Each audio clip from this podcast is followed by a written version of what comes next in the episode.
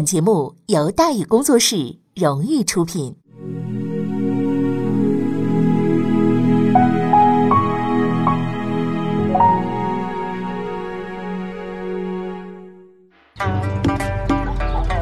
说书唱戏劝人方，三条大道走中央，善恶到头终有报，人间正道是沧桑。给您续上一杯茶，我慢慢的说，您细细的品。听大禹话说明朝，除了咱们广播直播以外啊，我们还在喜马拉雅独家网络发布。各位呢，可以登录喜马拉雅手机和电脑客户端，搜索“大禹茶馆”，选择收听。上期节目咱们说到哪儿啊？咱们说到你来我往，朱厚熜索要名分，乌烟瘴气，杨廷和拒不让步。哎，人到齐了，大伙儿使劲闹吧啊！嘉靖皇帝朱厚熜一听到说自己妈来了，哎呦，兴奋的趁热打铁，直接派人告诉杨廷和：“你要是再不给我父母一名分，我妈不来了，我也不干了。哎，我宁可啊回安陆我当土财主去，我也不当这皇帝了。”张聪这边呢也看准了机会，又写了一篇论礼仪的文章，要求杨廷和让步，改个名分。一时之间，三方遥相呼应，大有风雨欲来，誓不罢休之势啊！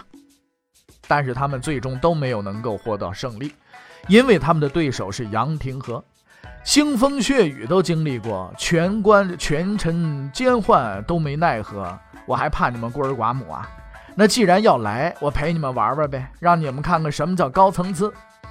首先呢，他突然主动前去拜访朱厚熜，告诉他说内阁啊已经决定了。把他的父亲和母亲呢，分别命名为兴献帝和兴献后，哎，算是给了一个交代。当朱厚熜大喜过望之时呢，他又不动声色地给张聪分配工作。南京刑部主事啊，咱们之前也说过，南京那边呢就是一个养老的地方。这个安排的意思很简单，就是有多远你给我滚多远就完事儿了，没别没事找事儿啊，再再敢没事找事儿废了你。最后呢，就是那位汉父，他可不像他儿子这么好打发。对于目前的称呼还不满意，非要在称呼前面呢，称号前面加个“黄”字儿。研究这种翻来覆去的文字把戏，实在让人感到有点小题大做、死心眼儿。但是杨廷和不认为这是小事儿，他用一种极为简单的方式表达了自己的反对。啊，如果要加上那个字儿啊，也行，是吧？哎，我杨廷和我辞职，我回家不干了。这一招啊，也算是历史悠久了。今天的西方政治家们也经常使。杨廷和先生当然不是真的想辞职，朝廷中都是他的人，他走了，烂摊子怎么收拾啊？谁买你皇帝的账啊？果然这招一出，朱厚熜就慌了。他才刚来几天，内阁首辅就不干了，里里外外的事情谁应付啊？于是朱厚熜妥协了，哎，他放弃了自己的想法，打算向杨廷和先生投降。当然了，是假投降。第一回合就这么着结束了，杨廷和先生胜。可是。咱们觉得这个现代的很多人呢，都觉得这一帮子人呐挺无聊的，是吧？那么几个字儿争来争去的，你多无聊，你说是不是？没必要嘛，典型的没病找抽型的，是不是？持这种观点的人呢，并不真正的懂得政治。一个伟大的厚黑学政治家曾经用这样一句话揭开了背后隐藏的所有秘密：观点斗争是假的，方向斗争也是假的。只有权力斗争才是真的，他们争来争去呀，就是为了一个目的，就是权力嘛。几千年来，无数人拼死拼活，折腾来折腾去，说穿了也就这么回事嘛，对不对？张聪这边垂头丧气的去了南京，他明白这是杨廷和对他的惩罚。那既然是自己的选择，他也无话可说呀。然而，正是在南京，他遇见了呀另一个志同道合的人。啊，在这个人的帮助下呢，他将完成自己宏伟的梦想。什么梦想啊？就是入阁。这个人呢，名字叫做桂萼。桂萼呢，也是一个不得志的人，很早啊就中了进士。可惜呢，这人成绩差，就考到了三甲，连张聪先生都不如。分配工作也不得意，得了一县令。这人呢又不会做人，得罪上司，被发配到刑部。南京这边啊，刑部呢混了一六品主事。当张聪第一次与桂萼交谈，论及个人的悲惨遭遇和不幸经历的时候，桂萼已经认定了这位刑部的同事将是自己一生的亲密战友。在无人理会、无所事事的南京，桂萼和张聪在无聊中打发着自己的时光，不断的抱怨着自己悲惨的人生，痛诉不公的命运。直到有一天，他们握紧了拳头，决定向那个高高在上的不可一世的人发起进攻。但是呢，摆在他们面前的问题啊是很实际的。张聪呢是二甲进士，桂萼呢是三甲进士，而他们的对手杨廷和呢，则是一个十三岁中举、二十岁当翰林的天才。张聪、桂萼是刑部主事、六品芝麻官，杨廷和是朝廷第一号人物、内阁首辅。差等生对优等生，小官对重臣，他们有什么获胜的希望啊？但是老天爷啊，似乎注定就让这萧半仙的预言兑现似的。他向这两位孤军奋战的人呢，伸出了援手。不久之后呢，一个叫方献夫的人出现了，他站在了张聪、贵恶的一边，为他们寻找与杨廷和作战的理论弹药。此后呢，黄宗明啊、霍涛等人呢，也都加入了张聪的攻击集团。这些人的名字你也不用记，之所以单列出来。哎，只是因为他们有一共同的老师，谁呢？王守仁。此一时啊，这个王守仁呢，已经是不在朝廷混了啊。王守仁先生啊，呃，被杨廷和整顿以后，改行当了老师了啊，教起学生来了。我需要说明的是呢，虽然他的学生参加这次政治斗争，并非出自他的授意，但是根由确实来源于他。由于王守仁先生的专业啊是心学，一向主张人性解放，学这门课的人见到不平之事呢，一般都会去管一管。哎，就这么着解放来解放去，解放到皇帝头上来了。嘉靖先生虽然是贵为天子，却被老油条杨廷和先生给欺负了，是吧？连父母都不能认，说这事情啊干得很不地道。当时许多人呢都看不过去，其中最为义愤填膺的就是心学的传人们。他们有钱的出钱，有力的出力，为打倒专横跋扈的杨廷和呢提供了无数的理论依据。由此呢，我们得出了明代官场第一魔咒，哈，就是无论如何别惹王守仁。但是王守仁先生的魔力还远不止于此，他活着的时候得罪他没好下场，他死了以后呢，精神力量依旧光辉夺目，成为无数奸邪小人的噩梦啊。于是乎呢，在不久之后的一天，张聪找到了桂萼，希望啊他干一件事儿啊，就是上庭，这个去呃上一封奏折向杨廷和开炮。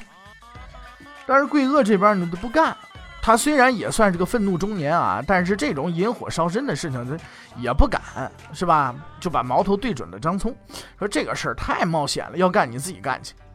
张聪啊，胸有成竹地看着他说：“我告诉你啊。”这可是你扬名立万的机会，尽管放心。若此折一上，我等必获全胜啊！啊，桂萼饶有兴致地等待着他如此自信的理由，张聪却只是笑而不答。张聪啊，他这个自信确实是有理由的。他得到了一个重量级人物的支持，这位仁兄呢，也是我们老朋友了。谁呢？杨一清先生。说来他也算是阴魂不散，混了几十年，搞垮无数猛人。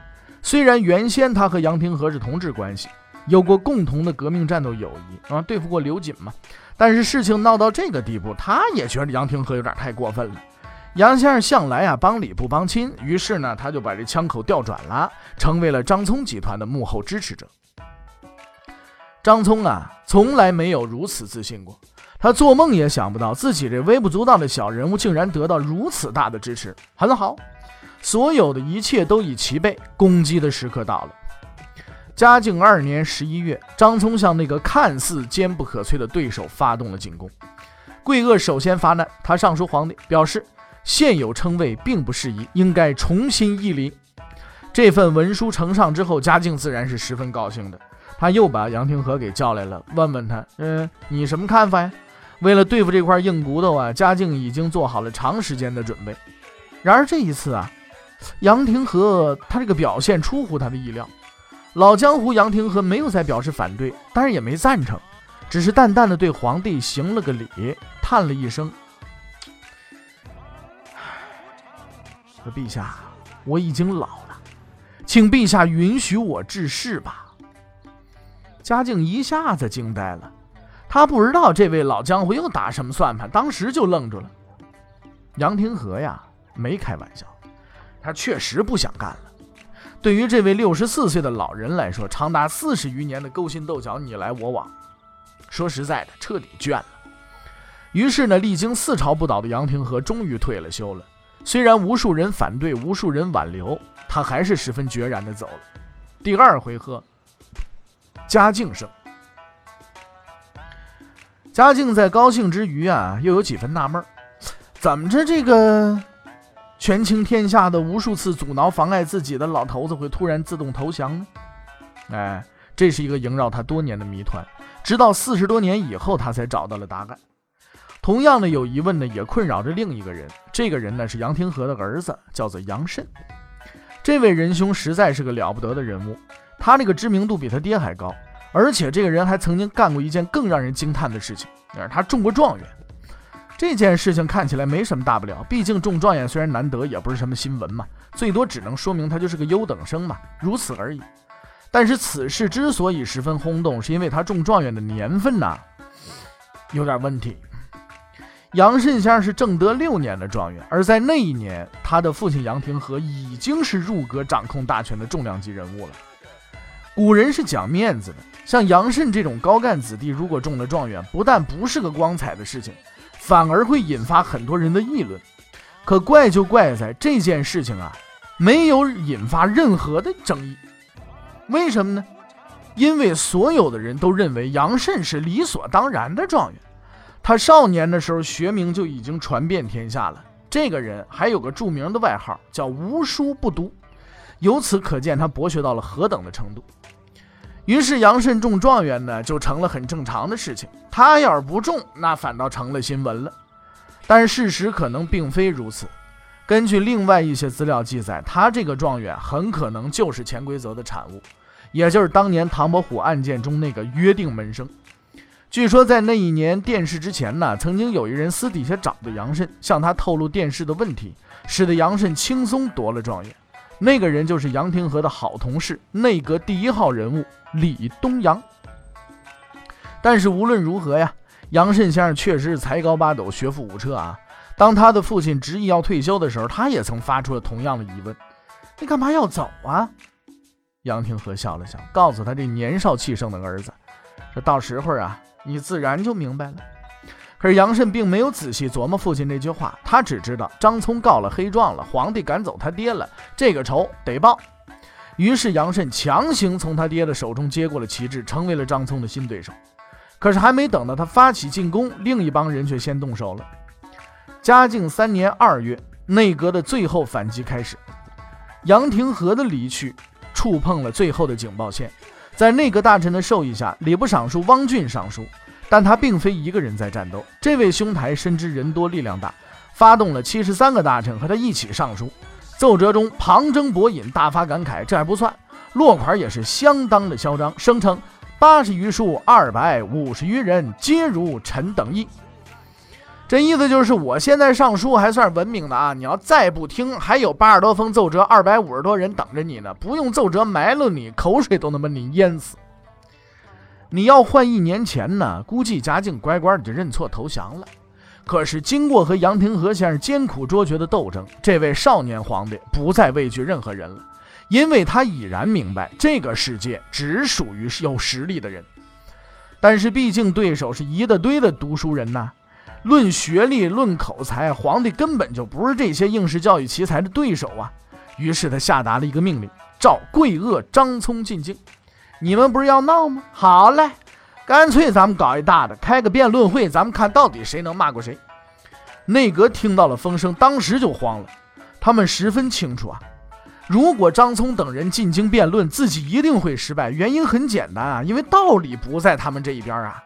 逼着皇帝不认自己亲爹，这种缺德的事情，哪有什么道理好讲啊？不过话说回来，老油条就是老油条。汪俊等人见势不妙，马上就找到了嘉靖皇帝。说臣等啊，考虑过了，皇上圣明，哎，兴献帝后名号前应该加上皇字这就是混了几十年的老官僚，你知道吗？眼看形势不妙，立刻见风使舵，水平高超，名不虚传呢。嘉靖高兴了，他苦苦追求的目标终于到达了。当然了，妥协是要获取代价的啊！请陛下下令，无关官员不必再参与此事。所谓无关官员，无非就是张聪、贵恶嘛。其实嘉靖还是不满意的，因为到目前为止啊，他还有两个爹，一个呢是明孝宗朱佑樘，哎，他亲爹兴献帝只能排了二，而且名号不好听，叫本生皇考公穆献皇帝。那后边的称呼倒是没什么问题，关键是前面这两个字叫本生，这实在是个让人不快的称呼。因为将来嘉靖先生要介绍自己祖宗的时候会比较麻烦啊，他必须指着孝宗皇帝牌位，看没有？这是我爹啊，然后再指着兴献帝牌位，看没有？这是我本生爹。在目前的形势之下，只要嘉靖能够坚持下去，就能够摆脱这种窘境，给自己父亲一个恰当的名分。然而此时他犯了糊涂了，因为这位皇帝虽然说聪明绝顶，但毕竟这时候还是个孩子，本就没什么更大的企图，爹娘有个名分就得了。事情到这儿呢，他也觉得差不多了，于是他答应了汪俊的要求，派出使者让张聪打道回府。使者见到张聪的时候啊，已经是嘉靖三年四月了。张聪这位慢性子才刚走到凤阳，他虽然走得慢啊，但是思维一点不慢。一听到嘉靖的旨意，就知道他被大臣们给忽悠了。天理人情都在手中，认自己亲爹有什么错？谁能拦呢？他没回去，而是立刻给嘉靖皇帝上了一封奏折。此奏折言简意赅啊，怎么说呢？叫皇上你被骗了，礼官们怕我们进京对质，才主动提出让步的，并没什么意义。如果呀你不坚持下去，天下后世仍不会知道陛下亲生父亲到底是谁。嘉靖被这封奏折给点醒了，他这才意识到自己中了大臣们的缓兵之计了。他收回了命令，张聪贵恶终于进入京城。张聪看着四周熟悉的环境，不禁感慨万分呐。他终于又回到了北京，回到了这个他当初饱受蔑视和侮辱的地方。在他看来，一展抱负的时候来了。可是他绝不会想到，在前方等待着他的，将是一次前所未有的考验，一场最为猛烈的暴风急雨。那么这件事情究竟是什么呢？嘉靖皇帝和张聪是否挺过了这次考验呢？欲知后事如何，且听下回分解。